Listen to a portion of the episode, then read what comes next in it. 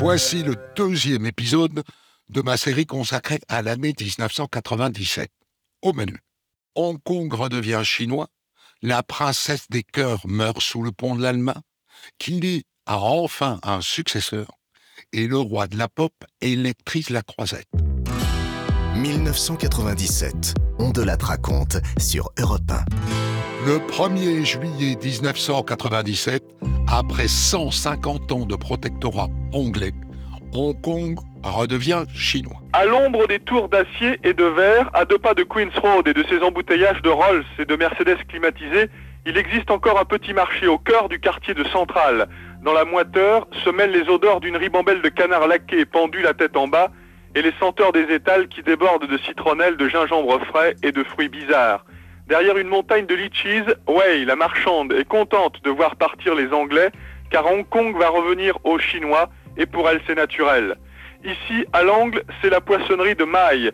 Les mains plongées dans un seau d'anguilles gluantes, il raconte comment en 69 il a quitté la Chine populaire pour Hong Kong, à la nage, avec un jerrycan d'essence sur le dos pour éloigner les requins. Aujourd'hui, à la veille de la rétrocession, il compte rester ici.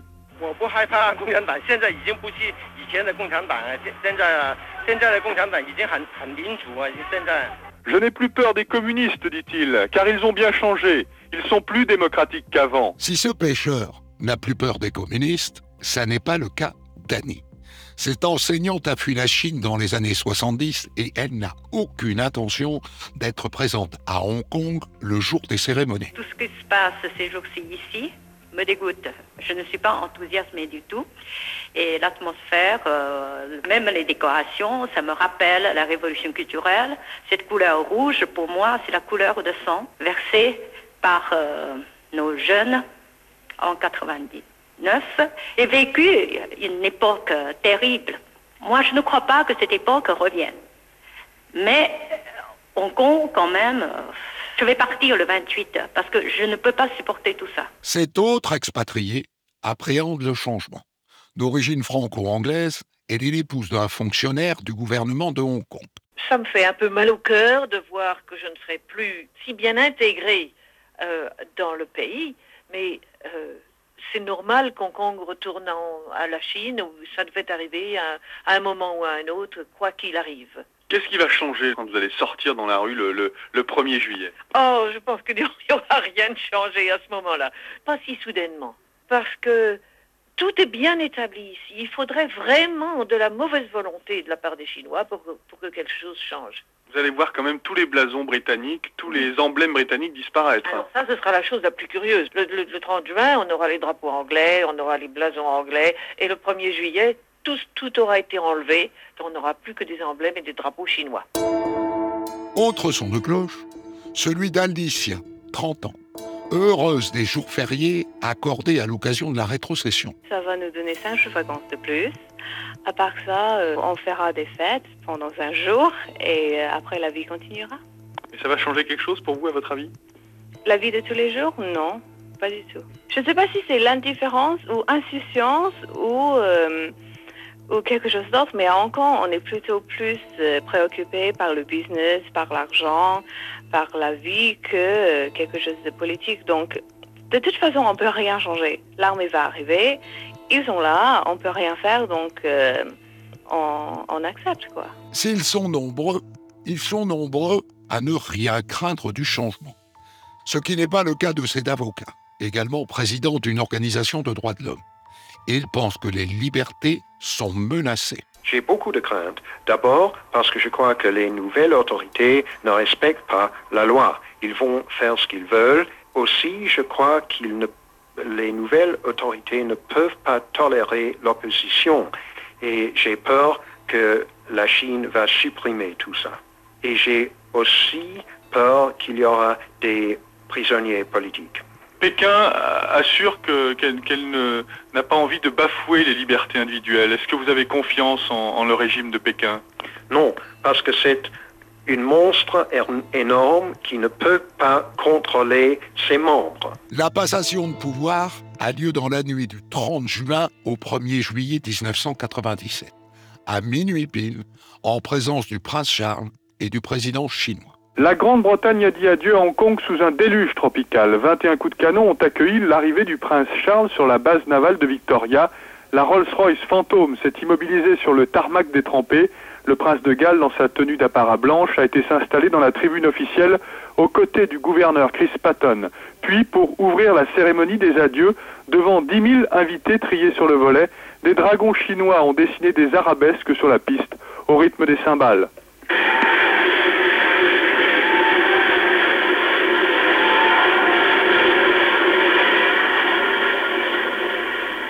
Il y eut ensuite des chœurs d'enfants, un orchestre chinois où les musiciens protégeaient leurs violons sous des plastiques, puis est venu le temps des discours. Très ému et triste de partir, Chris Patten, l'ex-gouverneur, l'architecte de la démocratie à Hong Kong, celui qui a tenu tête aux Chinois pendant cinq ans, est venu assurer qu'il avait confiance en l'avenir, avant de dire la gorge serrée adieu à Hong Kong. Ce soir-là, dans les rues de Hong Kong, les jeunes semblent joyeux. Bah voilà, c'est chez moi maintenant, enfin on est content. Enfin c'est arrivé. Parce que ça fait longtemps qu'on attend. Tout ce qui se passe bien, il n'y a rien, il n'y a pas eu d'incident, donc euh, c'est bien. Moi je crois que la plupart des gens sont contents parce que euh, Kong revient à la Chine. Annie a fait la grasse matinée, profitant de ce providentiel jour de congé supplémentaire. Ce matin, sa vie n'a pas changé d'un seul coup. Il n'y a pas quelque chose de différent quoi, par rapport à hier. Mais vous vous sentez euh, plus chinoise qu'auparavant? Non. Pas pour le moment. À mon avis, on ne le ressent pas tout de suite. On ne va pas sentir comme ça du jour au lendemain. Je ne pense pas. Et vous êtes dans le fond contente ou inquiète? Euh, je suis pas inquiète du tout. Mais l'arrivée des, des Chinois, des, des militaires chinois, vous vous fait peur? Non. Non plus. Parce qu'en principe, ils peuvent pas aller dans la rue. Ils vont rester dans leur camp. Dès les premières heures, le 1er juillet 1997, ordre du président chinois, 4000 soldats de l'armée populaire de Chine pénètrent dans Hong Kong, à bord de 21 blindés et de 400 véhicules militaires. La secrétaire d'État américaine Madeleine Albright déclare alors Ça n'est certainement pas là le meilleur signal pour commencer.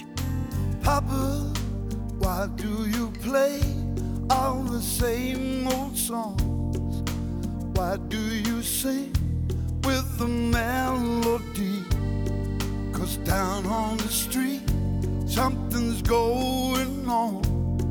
There's a brand new beat and a brand new song. In my life, there was so much anger.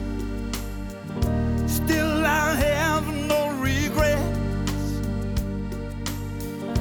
Just like you, I was such a rebel. So dance your own dance never forget. Er N'oubliez jamais. I heard my father say, every generation has its way. I need to disobey. N'oubliez jamais. It's in your destiny.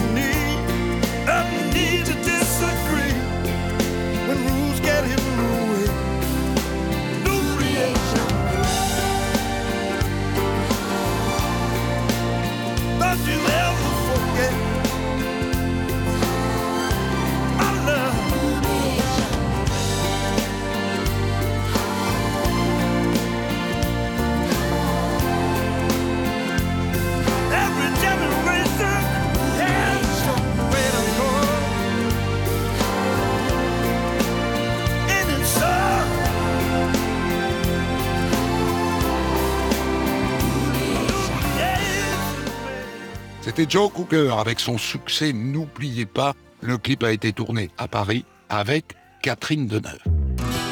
On de la raconte. Christophe Ondelat. Le 31 août 1997, à 5h46 du matin, une dépêche tombe sur le fil de l'agence France Presse et elle fait l'effet d'une bombe.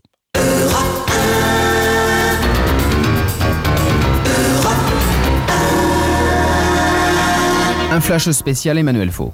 Avec à l'instant cette information qui nous est donnée par l'hôpital de la Pitié-Salpêtrière à Paris, suite de l'accident dont ont été victimes cette nuit euh, Lady Diana et le prince Dodi Al-Fayed. La princesse de Galles est morte. L'information vient de nous être donnée. Nous allons avoir des imprécisions, bien sûr, d'une minute à l'autre, avec Alain Delmas, notamment, qui se trouve à l'hôpital. Vous savez qu'on annonçait il y a quelques minutes que la princesse était victime d'un traumatisme crânien, de fractures. Mais bien entendu, compte tenu de l'état du véhicule de la Mercedes accidentée dans le tunnel du pont de l'Alma, proche de la Seine, de la mort du milliardaire égyptien Dodi Al-Fayed qui se trouvait assis à ses côtés, également de l'un des gardes du corps décédé, il y avait euh, des risques. On supposait que la princesse Diana avait pu succomber à cet accident. Donc l'information est officielle depuis quelques secondes. Frédéric Albert, la princesse Diana a succombé à cet accident, elle est. En ce dimanche de fin d'été, les Français se réveillent donc avec cette nouvelle à peine croyable. À Paris, sous le tunnel du pont de l'Alma, Lady Di est morte dans un accident de voiture. Boulevard de l'hôpital devant la Pitié-Salpêtrière où la princesse est arrivée dans la nuit en urgence, c'est l'affluence. Important service d'ordre est maintenu aux abords de l'hôpital car on dit ici que plusieurs personnalités, dont le Premier ministre Lionel Jospin, doivent se rendre à l'hôpital pour euh, s'incliner devant le corps de la princesse de Galles. Jean-Pierre Chevènement, le ministre de l'Intérieur, s'est rendu ici en pleine nuit pour se tenir informé minute par minute de l'évolution de l'état de santé de la princesse. Il a ensuite, au cours d'une brève conférence de presse, présenté au nom de la France ses condoléances à la famille royale puis au peuple britannique. Dans les rues de Paris, les témoignages vont tous dans le même sens. Il s'aimait la princesse du peuple. Je suis veilleur de nuit dans un hôtel et je euh, l'ai appelé très tôt ce matin. Et euh, je me suis dit que quand j'aurais terminé, je viendrais voir, euh, voir, ce qui se passait. Parce que moi, j'aurais toujours bien voulu la rencontrer, rencontrer Diana, et maintenant c'est trop tard. Pourquoi vous auriez toujours voulu la rencontrer? Qu'est-ce qu'elle représentait pour vous? Je sais pas, j'ai toujours admiré ce qu'elle faisait, ce qu'elle représentait. Et même après qu'elle ait été euh, divorcée, elle a continué à aider les gens, à s'occuper des enfants et aller partout, un peu partout dans le monde. Et je trouvais ça très bien. Au fil de la matinée, devant l'hôpital, la foule se fait de plus en plus dense. C'est une femme que j'aimais beaucoup. Je l'admirais pour tout, pour son élégance, pour sa gentillesse, pour sa beauté. Elle était discrète et tout. Pour moi, c'est scandaleux. Si elle n'avait pas été persécutée, cette femme, cette nuit, eh ben, elle serait encore euh, avec nous aujourd'hui et nous, on ne serait pas là. Et elle, elle serait là encore. Cette pauvre femme et son, ami et, le garde du corps et, le chauffeur et tout le monde. Tout ça, c'est des, c'est des morts inutiles. Immédiatement, les paparazzis sont montrés du doigt, car ils poursuivaient la voiture dans laquelle se trouvaient Diana et son fiancé Dodi Al-Fayed mais les photographes se défendent. C'est euh, qu'est-ce qu'elle faisait au Ritz avec lui? Qu'est-ce que alors qu'ils avaient des appartements dans Paris, ils pouvaient être tranquilles avec entrée directe par le parking, euh, ascenseur. Euh, qu'est-ce qu'ils faisaient au Ritz? J'ai du mal. Je ne comprends pas. On est les premiers voyeurs, mais derrière nous, il y a des lecteurs. on est au début de la chaîne, mais le maillon final, c'est le lecteur qui achète le magazine, la sensation, le magazine pour savoir que devient sa vedette préférée, que devient telle ou telle personnalité. Ça, secoue tout le monde. Là, on va peut-être pas se remettre en question, mais, mais bon, euh, on va réfléchir au problème. Ce qui est certain, c'est que la voiture dans laquelle se trouvaient la princesse et son fiancé filait à vive allure. Les photographes qui espéraient un cliché du couple peuvent en témoigner. Ils ont vu le, la voiture était, euh, il a rentré dans la tunnel d'Alma euh, avec grande vitesse apparemment et là il a frappé clairement sur, le, sur la mur.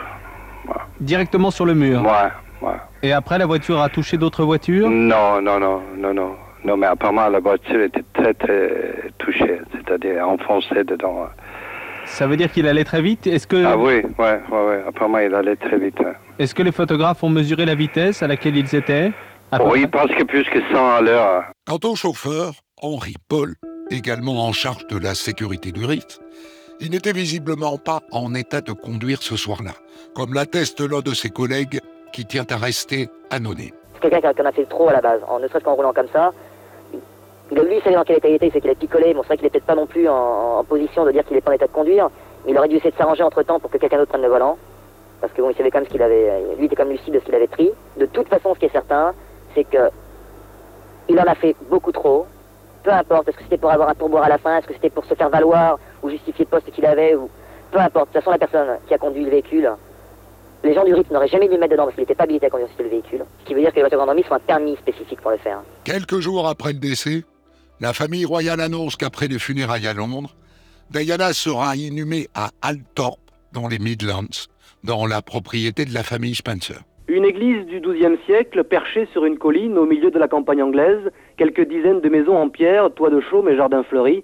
C'est là, dans ce décor de carte postale, que sera enterrée la princesse Diana, à quelques centaines de mètres d'Altorp, le domaine familial où elle a grandi. Jusqu'à présent, les seuls visiteurs qui faisaient le déplacement à Altorp se rendaient sur la tombe de l'arrière-arrière-grand-père de George Washington, le premier président des États-Unis.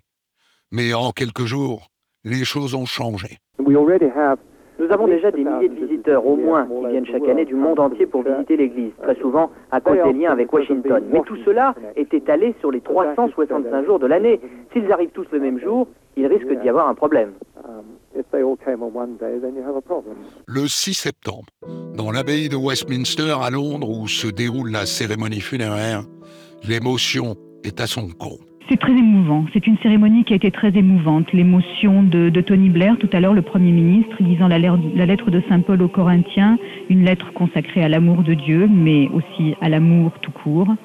Cet amour que, Diana est arrivée à représenter, euh, cette princesse belle, cette princesse euh, qui était née dans une famille privilégiée, une famille d'aristocratie britannique, et qui, qui avait réussi par miracle en quelque sorte, à devenir, euh, à parler aux gens, à parler aux exclus et qui, on l'a vu toute cette semaine, qui pour eux représentait en quelque sorte une rebelle au sein de l'establishment et qui les représentait, l'émotion aussi de son frère, de son frère qui, qui l'a dit dès le départ, qui considère que l'intrusion de la presse est en partie responsable de sa mort, et puis l'émotion digne et retenue des, deux fils de William et Harry, suivant le cortège tout à l'heure, la tête baissée, suivant leur mère. Et sur le cercueil qui sort actuellement de l'abbaye de Westminster, on voit trois bouquets de fleurs blanches. Il y a le bouquet de la famille Spencer, et devant, il y a un petit bouquet de roses blanches avec une carte sur laquelle il y a un mot, mamie, maman. Hormis la famille et les proches, beaucoup de grandes ce monde assistent à la cérémonie. À commencer par les têtes couronnées comme le roi de Grèce, le prince héritier du Japon, ou le roi d'Espagne. Dans la foule, on aperçoit également Bernadette Chirac, Steven Spielberg, George Michael, Tom Cruise ou Luciano Pavarotti. Sir Elton John, le grand ami de la princesse, est là également. Et il émeut l'assistance avec cette chanson qui lui est dédiée, Candle in the Wind. Goodbye. May you ever grow in our hearts. You were the greatest place to where lives were torn apart. Goodbye, this road from a country lost without your soul, who missed the wings of your compassion more than you will ever know. And it seems to me you've lived your life like a candle in the wind never fading with the sunset when the rain set in. And your footsteps will always fall here along England's greenest hills. Your candles burned out long before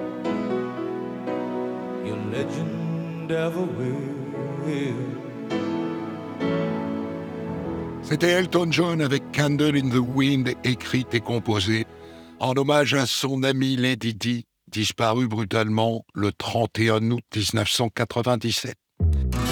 On de la raconte, Christophe Ondelatte.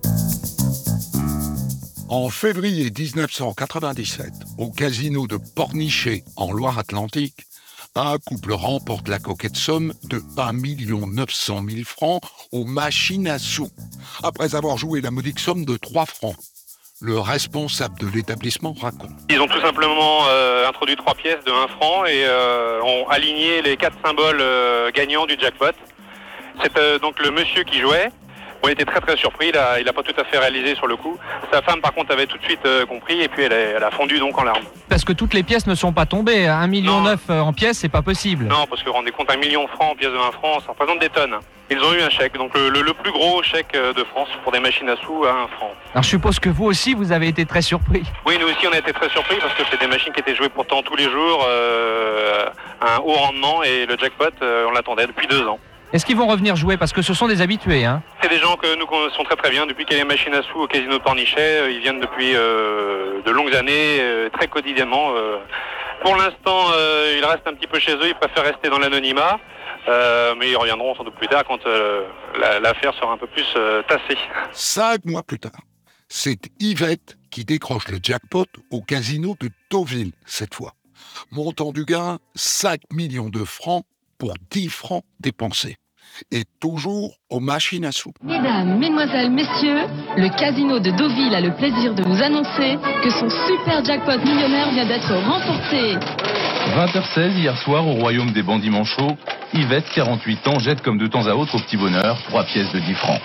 Seulement cette fois, la chance lui répond. J'ai vu tous les, tous les faits qui s'alignaient, j'y ai pas cru. C'était plutôt les personnes qui étaient derrière moi qui, qui, qui voyaient que j'avais gagné le jackpot. J'ai cru que j'avais mis que deux pièces et que je n'avais pas gagné le jackpot. Un chèque de 5 millions et des miettes qui a comblé cette célibataire, secrétaire à Elbeuf près de Rouen, où elle vit avec sa mère. Une entrée au club des millionnaires dont pourront aussi profiter ses neveux, d'autant qu'en décochant le jackpot, le précédent gain record a explosé. C'est non seulement le plus gros gain jamais touché à Deauville, mais c'est également le plus gros gain gagné aux machines à sous dans un jackpot en France.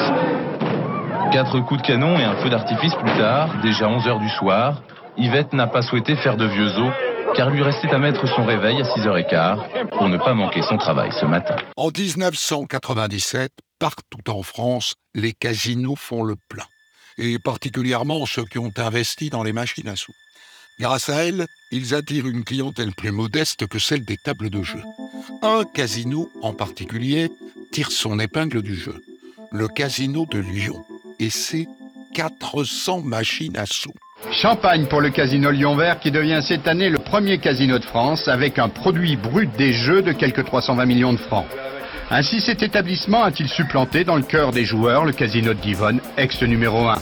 Il est vrai que sous l'impulsion du groupe Partouche qui reprenait en 91 le somnolent casino de Charbonnières, il a connu une expansion étonnante, elle est encore cette année de 13%. En cette année 1997, on parle même de véritable démocratisation du jeu. En 1988, l'arrivée des machines à sous dans les casinos français réveillait un secteur d'activité un peu engourdi et dont les clients se renouvelaient difficilement. Un accès plus facile, des mises à la portée de tous à partir de 2 francs, le secteur connaît désormais une nouvelle jeunesse. À la fin de l'année 1997, les Français ont dépensé 50 millions de francs, tous jeux confondus, dans les casinos. Mais un concurrent pointe le bout de son nez, Internet. Car désormais, on peut jouer en ligne. Avec un marché prodigieux, le monde entier. Malgré tout, ce n'est encore qu'un début, et si l'on gagne quelque chose, ce sont surtout des voitures, des voyages ou d'autres cadeaux. Tous les jeux sont possibles sur Internet, roulette, dés ou blackjack par exemple, avec bruit et applaudissements.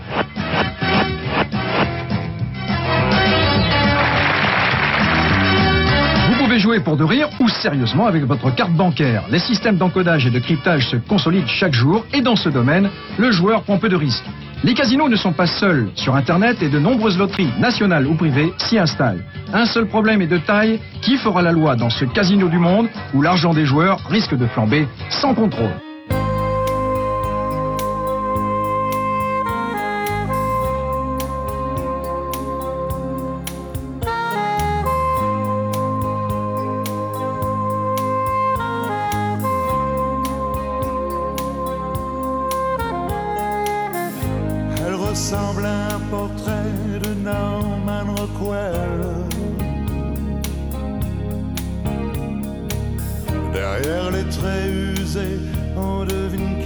Était belle.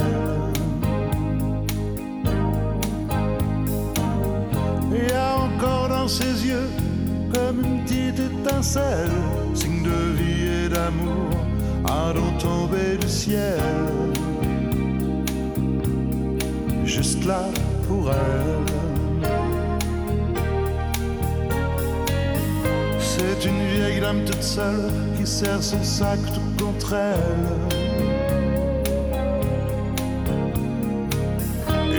Toute sa vie, le voyage qu'avec elle. Il renferme des trésors qui font figure de cire, des instants sublimés qui l'aident encore à vivre dans ses souvenirs.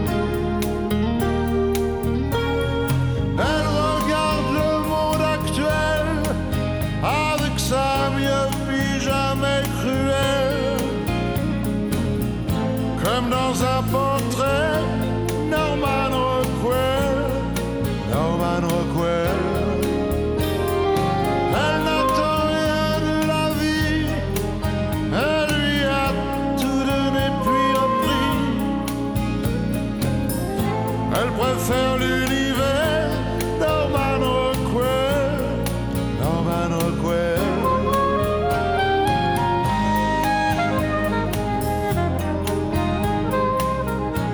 Eddie Mitchell avec un portrait de Norman Rockwell en 1997, peintre que le chanteur affectionnait particulièrement. On de la raconte. Christophe Ondelat. En février 1997, le Français Luc Alphand est à la lutte pour remporter la Coupe du Monde de ski alpin. À Garmisch-Partenkirchen, le skieur de 31 ans remporte le premier Super G et la descente. Mais il cale dans le deuxième Super G. Les sports, petite déception ce matin à Garmisch-Partenkirchen en Allemagne. Luc Alphand n'a pas réalisé la passe de 3. Il s'est incliné tout à l'heure dans le deuxième Super G, sixième seulement Christian Prudhomme. Oui, d'un Super G dominé par l'Autrichien Hermann Mayer, étonnant dauphin déjà d'Alphand vendredi dans le premier Super G de Garmisch. Alors qu'il était parti avec un dossard élevé qui a donc frappé encore plus fort ce matin. Mayer devance de 52 centièmes l'Italien Ghedina, qui a longtemps fait figure de vainqueur. Le skieur de Serre Chevalier était sans aucun doute émoussé physiquement et nerveusement après ses succès des deux derniers jours. On espérait mieux, mais sa performance est tout de même satisfaisante. Elle lui permet en tout cas d'accentuer encore son avance sur Kjetil André en tête du classement général de la Coupe du Monde. Le Français a désormais plus de 170 points d'avance. Alphand dispose d'une belle avance sur le Norvégien. Mais celui-ci n'a pas renoncé. Depuis le début de saison, le skieur de Serre Chevalier a remporté 4 descentes et 2 Super G. Il est en passe de terminer premier au classement général de la Coupe du Monde. Aucun Français n'a réussi une telle performance depuis Jean-Claude Killy en 1968. Spécialiste des épreuves de vitesse, Luc doit aujourd'hui et demain engranger le maximum de points pour maintenir à distance Kjetil André Omot, le Norvégien, skieur très polyvalent, qui jouera son va-tout dans les disciplines techniques, le géant et le slalom, samedi et dimanche. Spécialiste des épreuves de vitesse, Alphand ne dispute pas le slalom de Veil, dans le Colorado. Mais à mode si. Or, si le Norvégien termine premier ou deuxième de cette épreuve, c'est lui qui s'adjugera le gros globe. Dès lors, le Français est un peu nerveux. En plein soleil, l'air d'arrivée du slalom de la Coupe du Monde a brutalement l'allure de ces arènes chaudes où l'on guette la mise à mort du taureau, son dernier coup de rein.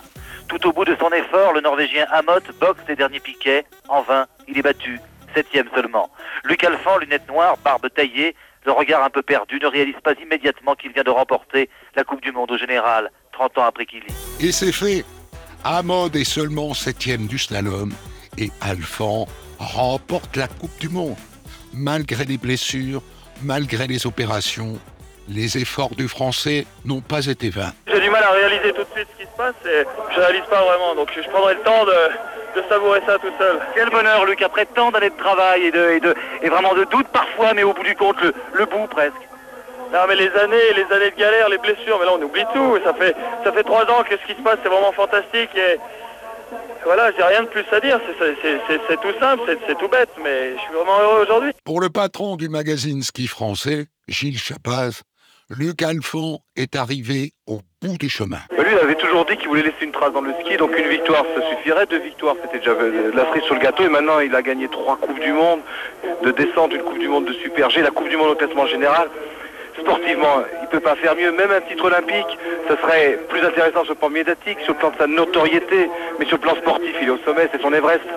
On va pas revenir sur des comparaisons et sur les anciens. Parlez-nous de Luc Alphand. Qu'est-ce qui fait son charme, sa force et ce qui restera il, il a une qualité très rare, je crois, pour un champion, c'est sa générosité. C'est-à-dire que c'est un garçon qui donne. Il donne autour de lui, il donne euh, des, ça peut être des conseils, mais ça peut être aussi du, sourire, ça peut être de la bonhomie, ça peut être de la gentillesse, ça peut être euh, de la colère aussi. Et c'est un type qui, qui est nature. Dans le genre type nature, j'en connais un autre, l'américain Mike Tyson. Le 27 juin, à Las Vegas, le boxeur combat pour le titre de champion du monde des lourds WBA face à Evander Holyfield. Et voilà qu'en plein combat, il mord à pleines dents l'oreille de son adversaire et il lui arrache un bout de chair. Selon le spécialiste de la boxe Jean-Philippe Lustig, Tyson aurait agi par frustration. Et euh, ce Mike Tyson est maintenant plus que l'ombre du champion qu'il était avant son incarcération. Il n'a jamais trouvé la solution. Et dans la troisième reprise, il est dominé, il est dominé au point par un Holyfield donc impérial, et il devient fou, il se met à mordre l'oreille droite, excessivement violemment. Il arrache un morceau de l'oreille droite de Holyfield qui hurle sa douleur, qui fait des bonds, qui fait des bonds de rage. Ça dure quelques instants. L'arbitre avertit Mike Tyson. Match interrompu. Ça dure 30, 40 secondes. Le match reprend. Tyson, pour pouvoir faire aussi mal et arracher un bout comme ça de, de, l'oreille, a été obligé de cracher son protège-dents. Parce qu'il ne pouvait pas avec le protège-dents, bien sûr. Et là, il recrache son protège-dents et remord dans les secondes qui suivent l'autre oreille. Même conséquence, le match s'arrête, l'arbitre va prendre tranquillement sa décision, il va attendre quelques instants, et Tyson est disqualifié donc à l'appel du quatrième. Sa disqualification le met en rage. Tyson devient incontrôlable et il se met à frapper tous ceux qui tentent de le faire sortir du ring. Ça va durer pendant 10 minutes, 12 minutes. Finalement, au bout de 20 minutes, Tyson va quitter sous les huées, sous les jets de, de verre, sous les jets de, différents projectiles. Ça a été incroyable. Et Tyson va continuer à se battre avec le service d'ordre dans les vestiaires. Tyson a même frappé un policier. C'est incroyable. On n'a jamais vu un Tyson qui est devenu fou complètement fou, comme s'il n'avait plus rien à perdre, comme si Tyson, finalement, avec tout ce passé lourd qu'il a aujourd'hui, n'est plus le même. Et il se dit maintenant, ce match-là, c'était plus important, je pouvais, je pouvais pas le gagner, il fallait que je trouve une solution, il fallait que je triche. L'ex-boxeur français Acariès est horrifié. Pour lui, Tyson a bafoué les valeurs du sport. Et là, il a, il a sauté les plombs, carrément. Voilà, il a sauté les plombs, il a, eu, il, il a usé de ce, ce- ce stratagème affreux de mordre des oreilles à, à Holyfield. Et ça, c'est, ça méritait la disqualification, et puis il n'y a pas d'autre nom. hein. Et je ne sais pas si ça va s'arrêter là, parce qu'en plus de ça, euh, je me demande qu'est-ce qu'il fout sur un ring en faisant des trucs comme ça. hein. Ouais, c'est pas digne d'un grand champion de mordre l'oreille de, de son adversaire. hein. d'un grand champion et même d'un petit champion si ça existe. De n'importe quel euh, sportif, on ne doit pas user de ces, de ces choses-là pour gagner quelque chose, ou une course, ou un combat, ou n'importe quoi. C'est l'antithèse du sport. Donc à partir de là, euh, on devrait même plus le voir sur un ring. hein. Mike Tyson sera sanctionné et il devra verser à Holyfield 3 millions de dollars. Et il se verra également retirer sa licence pendant un an. Des années plus tard, Tyson et Holyfield apparaîtront dans une pub dans laquelle ils reviendront non sans humour sur cet épisode de l'oreille et le spot se terminera par une étreinte. Il y a des ombres dans je. Pas que de l'amour, pas que ça. Traces de temps qui traînent. Il y a du contrat dans ces mots-là. Tu dis l'amour à langage. Et moi les mots ne servent à rien. S'il te faut des phrases en otage, saut sur un parchemin.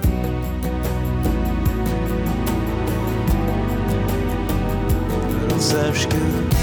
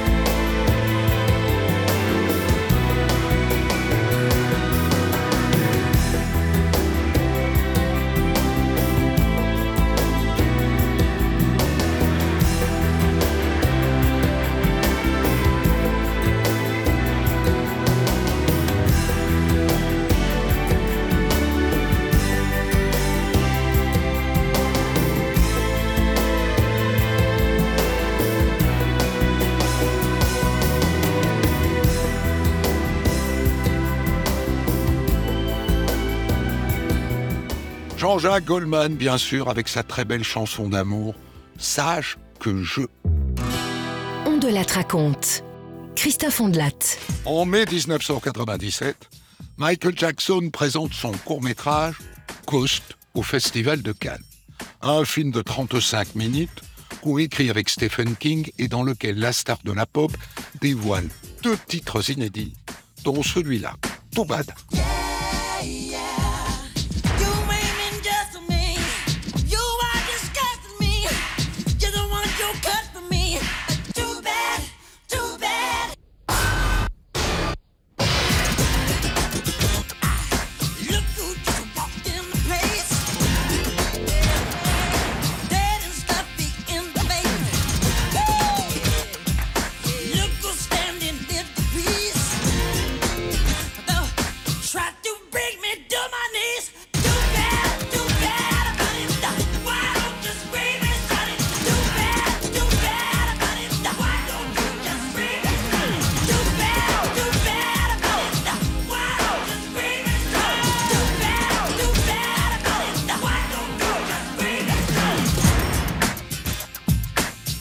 Malgré des similitudes évidentes avec son plus célèbre clip Thriller, les fans sont en ébullition. Et sur la croisette, la rumeur court, Michael Jackson vient d'arriver. Où est-il? Que fait-il? Il est dedans, il est dehors, c'est lui, c'est pas lui. C'était bien là les seules préoccupations de centaines de fans massés toute la journée devant le Carlton. En réalité, Michael Jackson est bien sorti sur la croisette, utilisant toujours les mêmes ruses. Le directeur de l'hôtel le confirme. D'après ce que j'ai pu savoir, il a acheté des, livres euh, et puis il est rentré calmement dans l'hôtel en rubané euh, de rouge avec juste les, lunettes euh, qui, sortaient de son turban et, tout le monde pensait que c'était un sosie. Ça c'était le plus drôle parce qu'en fait, moi j'ai reconnu, si vous voulez, les, gardes du corps, ce qui m'a permis de savoir que c'était vraiment lui qui rentrait dans l'hôtel. Mais sinon, on a eu une, valse toute la journée de sosie de Michael Jackson qui essayait de rentrer, qui essayait de se faire passer pour le vrai et plus personne n'y Et lorsque le vrai est rentré, personne ne l'a suivi. Et donc il est remonté dans sa chambre. Il a passé le reste de l'après-midi à se reposer. Je crois qu'il n'a pas beaucoup dormi cette, euh, cette nuit parce qu'il avait le décalage horaire et qu'il a beaucoup travaillé cette nuit. Et voilà, il a mangé, maquillage, tenue, etc. Et il va sortir dans, dans très peu de temps maintenant. Le 7 mai, soir de la projection, Michael Jackson monte les marches du palais des festivals. Et sur les trottoirs, les badauds hurlent. Idem pour le public à l'intérieur du grand auditorium. À la descente des marches, c'est carrément une foule en délire qui accueille la star. Certains ont même du mal à réaliser. Oui, j'aurais jamais pensé que j'aurais pu approcher de si près, quoi. Ah oui, il y a un moment de foule, on avait euh, tout près de nous. C'était. Michael Jackson, dès qu'il passe, il y a tout le monde qui devient fou, quoi. Même euh, des photos euh, que des gens lui avaient données. Hein. Vous avez rêvé là Ah oui, totalement. Surtout, j'adore. Maintenant, j'ai envie d'aller danser. c'est vraiment Michael tout puissant, c'est vraiment génial, quoi. Les musiques sont extraordinaires magnifique. Je pense que même ceux qui n'aiment pas Michael Jackson ont découvert euh, la bonne facette de Michael Jackson, c'est-à-dire pas la facette des faux scandales, euh, des tabloïds, vraiment la facette positive, euh, vraiment génial, excellent. Sautillant et posant sur les marches, Jean-Paul Gaultier, le dernier quasiment à quitter la salle. J'ai trouvé ça extraordinaire, très étonnant, très déroutant, très, très, intéressant et très créatif. C'est comme une introspection. voilà. Après Cannes, c'est à Paris que le spectacle se poursuit, car Michael Jackson est programmé pour deux dates au Parc des Princes avec son spectacle History World Tour. Michael Jackson débarque sur scène comme le Messie attendu et vénéré. Un Messie de science-fiction déguisé en robot et caché dans une fusée qui sort de scène. Tout le spectacle est à l'avenant, mise en scène grandiose, décor monstrueux, écran immense sur les côtés de la scène. Pour ces trois heures de spectacle, la tournée History transporte 240 tonnes d'équipement. Sur scène, le chanteur se répète un peu et reprend beaucoup de ses vieux titres, mais le danseur est toujours aussi fabuleux. Michael Jackson, star planétaire, joue son rôle jusqu'au bout. Il pleure, il sourit, il danse avec une fan qui parvient à monter sur scène et il fait se pâmer toutes les autres. Et effectivement, durant le show, l'artiste ébloui avec Billie Jean ou Thriller.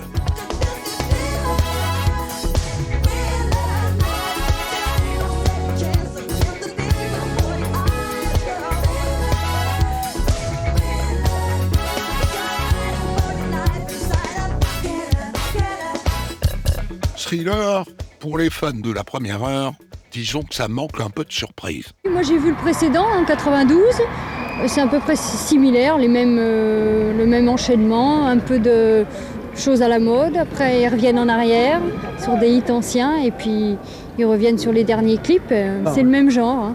Pas surprise quoi.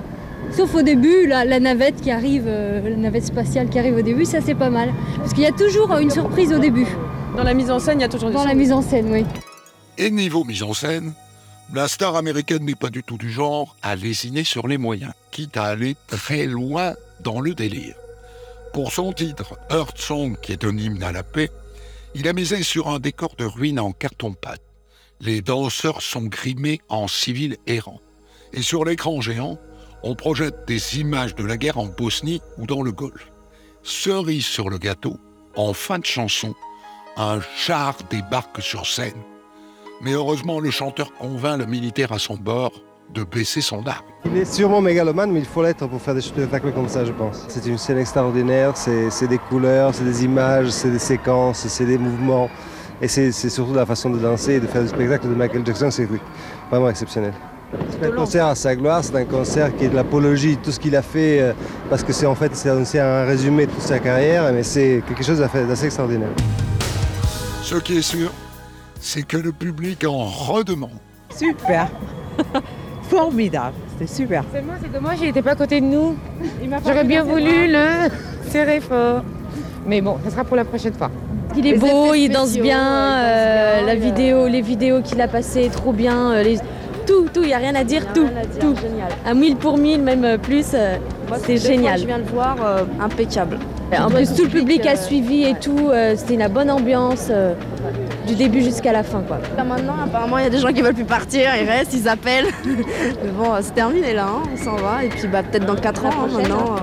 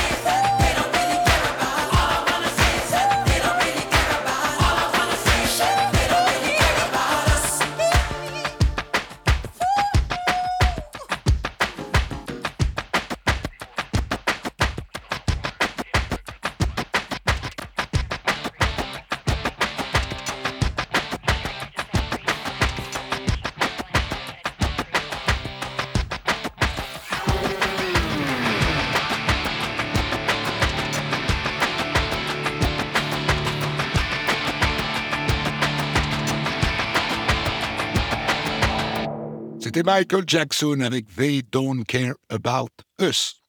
La suite de notre exploration de l'année 1997 dans le troisième épisode. Retrouvez On de la raconte tous les jours sur Europe 1 et quand vous voulez sur europe1.fr, l'appli Europe 1, vos réseaux sociaux et vos plateformes d'écoute.